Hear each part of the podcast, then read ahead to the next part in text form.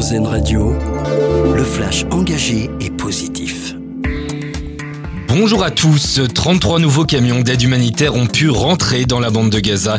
L'annonce de l'ONU hier alors que la situation sur place est toujours compliquée.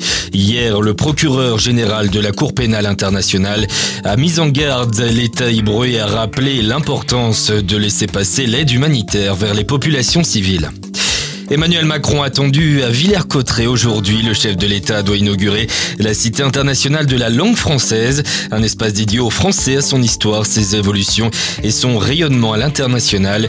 Il ouvre ses portes dans un lieu qui n'a pas été choisi au hasard, dans la demeure royale de François Ier, là où a été signée l'ordonnance qui a imposé le français dans l'administration du royaume en 1539.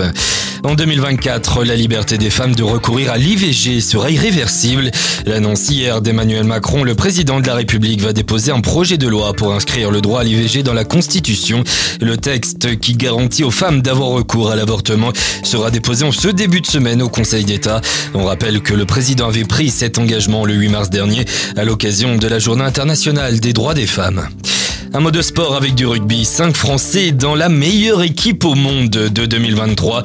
On retrouve Cyril Bay, Charles Olivon, Thomas Ramos, Damien Penaud ou encore Antoine Dupont, ce dernier qui était d'ailleurs nommé pour être élu meilleur joueur du monde de l'année. C'est finalement le vice-capitaine des All Blacks, Hardy Savea, qui a été sacré. L'élection de Miss Normandie avait lieu ce week-end à Caen. Parmi les candidates, une femme de 30 ans, Estelle Mendy, mariée maman, atteinte d'un vitiligo. C'est une maladie qui dépigmente la peau à certains endroits. Elle n'a pas décroché le titre de Miss Normandie, mais son objectif était bien de casser les codes de ce concours de beauté. Elle a terminé quatrième dauphine.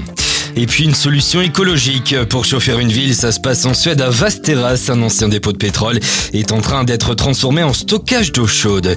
Bonne journée à l'écoute d'Airzen Radio. Vous venez d'écouter le flash engagé et positif d'Airzen Radio, l'autre point de vue de l'actualité.